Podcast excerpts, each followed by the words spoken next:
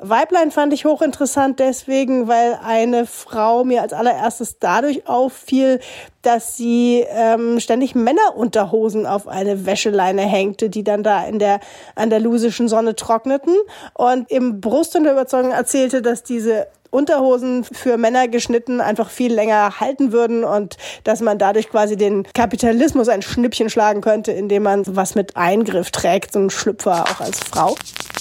Sommer in Berlin, komm, lass uns um die Häuser ziehen. Sommer in Berlin, komm, lass uns ausziehen. Meine erste Reise. Promis berichten, wie das war. Das erste Mal ganz alleine in der Welt. Ohne Eltern, ohne Lehrer, ohne Aufpasser. Meine erste Reise. Das Sommerspezial des Mutmach-Podcasts von Funke.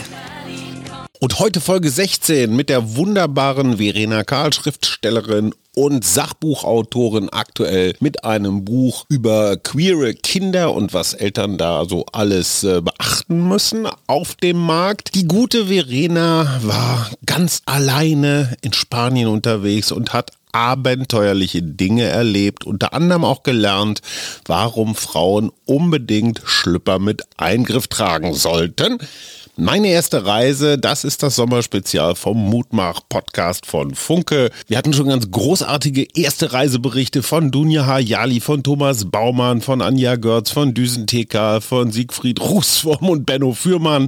Und es kommen noch, äh, worauf ich mich sehr freue, Saskia Esken und Marie-Agnes Strack-Zimmermann, aber auch Alexander Thiele, der Staatsrechtler, oder Viktor Weber, der Technopastor. Jetzt aber Verena Karl, ganz allein auf einer Busreise Reise am Limit? Beim Stichwort meine erste Reise denke ich an das heiße Frühjahr 1990. Ich war in Sevilla auf einer Sprachschule, das aber ist noch nicht die erste Reise, von der ich erzählen möchte, ähm, weil das war ja noch so relativ brav in Gruppe und organisiert und man hatte vorher angerufen bei der Sprachschule, weil es gab ja noch kein Internet und hatte sich also ein Zimmer in Sevilla besorgt. Ähm, viel aufregender war aber dann das, was eine andere Sprachschülerin vormachte und was ich nachmachte, nämlich ganz allein als Frau übers Wochenende mit einem Bus von Sevilla an die Costa de la Luz nach Conil fahren.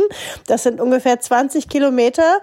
Es hört sich bisschen läppisch an, aber ich finde im Licht der Tatsache, dass es immer noch Frauen gibt, die sich keinen Zentimeter alleine ähm, auf eine Reise wagen würden, weil sie immer das Gefühl hätten, die müssen doch dringend jemand dabei haben, weil sie sonst verloren gehen könnten.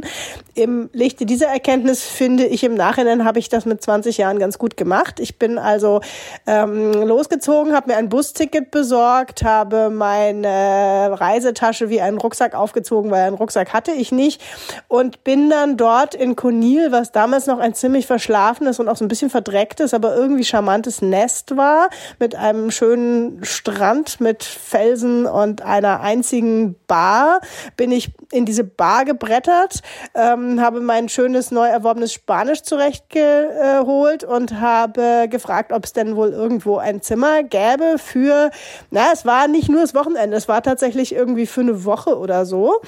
Habe dann in einem sehr muffigen, aber irgendwie auf nette Weise muffigen Zimmer bei einer alten Spanierin für 800 Peseten pro Nacht, was ungefähr 10 Mark waren, ein Bett in einem riesigen Zimmer bekommen kommen und habe dann erst festgestellt, als ich dieses Haus ein bisschen näher mir angeschaut habe, dass es eine Dachterrasse hat und dass da eigentlich noch so ganz coole Menschen sind. So Berliner. Das war noch so die Zeit, äh, die Mauer war gerade gefallen und die coolen Berliner, das waren schon immer noch die, die sich vor dem Wehrdienst drückten und dann eine Adresse in Kreuzberg hatten und wahnsinnig litten, wenn es das falsche Kreuzberg war, also nicht 36, sondern 61. Naja, und von diesem Schlag ähm, waren da ein paar ganz interessante Leute, Männlein wie Weiblein.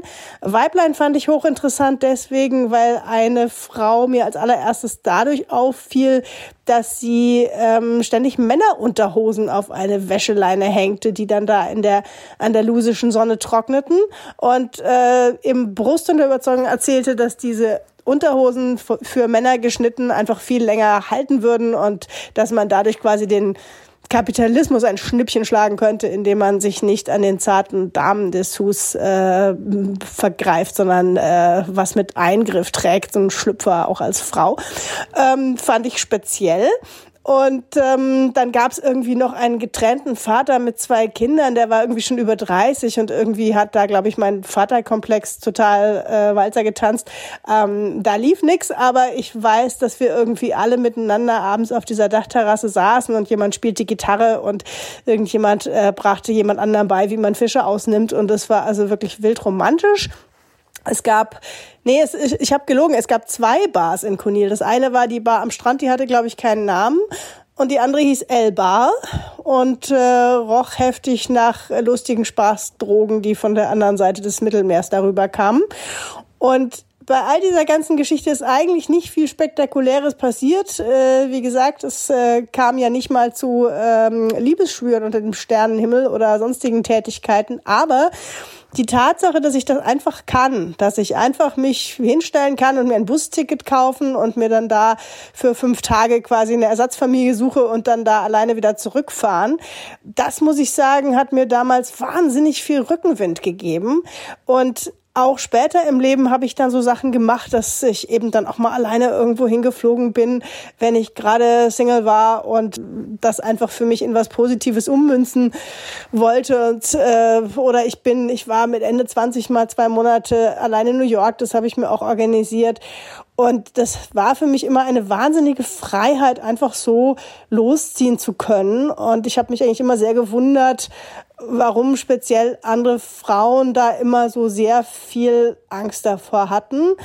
Weil ja klar, natürlich muss man vielleicht irgendwie ein bisschen, bisschen sich umgucken und vorsichtig sein, aber gleichzeitig habe ich eigentlich auch nie schlechte Erfahrungen gemacht beim Alleinereisen.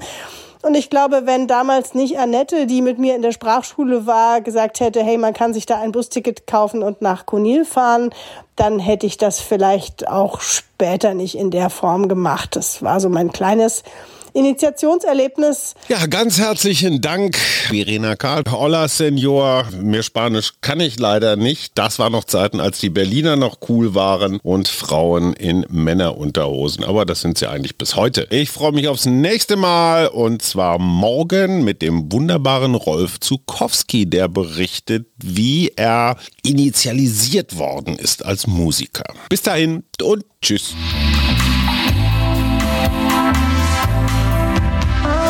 Das war der Mutmach-Podcast von Funke. Unterstützt uns bei steady.fm, folgt uns auf Instagram oder hinterlasst gerne eine nette Bewertung. Wir hören uns.